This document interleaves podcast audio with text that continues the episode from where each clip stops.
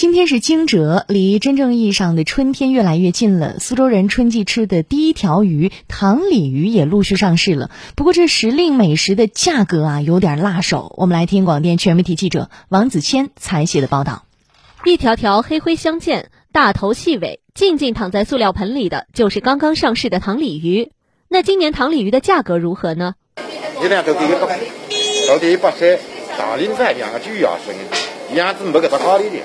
摊主说，塘鲤鱼的确是当下最贵的时令水产，最小的七十五一斤，最大的二两半以上的要一百五一斤。不过摊主表示，随着气温回升，塘鲤鱼的价格还有下降的空间。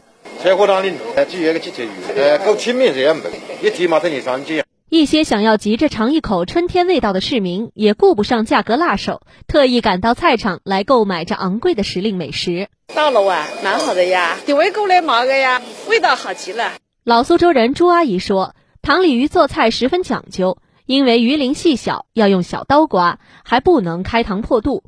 开膛破肚它就碎掉了。实际上像这样呢，把两个两个腮拿下来，就把它个肚里面个肠子拉出来，要这样拉出来，拉出来嘛，它就一起了，让它跟腮在一起。朱阿姨准备做一道红烧笋尖糖鲤鱼，下锅前先上少许面粉。把鱼煎至金黄，再放笋尖和葱，加水和老抽，盖上锅盖焖煮。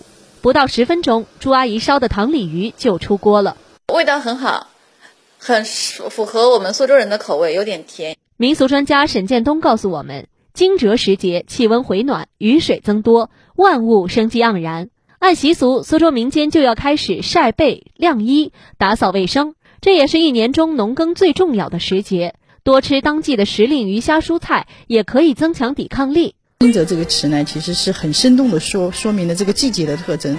但是其实不是因为打雷，而是因为地表的温度、地里的温度开始上升的非常快。俗话说“春雨贵如油”，根据最新天气预报，今天开始一直到周末，可能将是阴有时有小雨的天气，气温在周六周日时还会略有下降。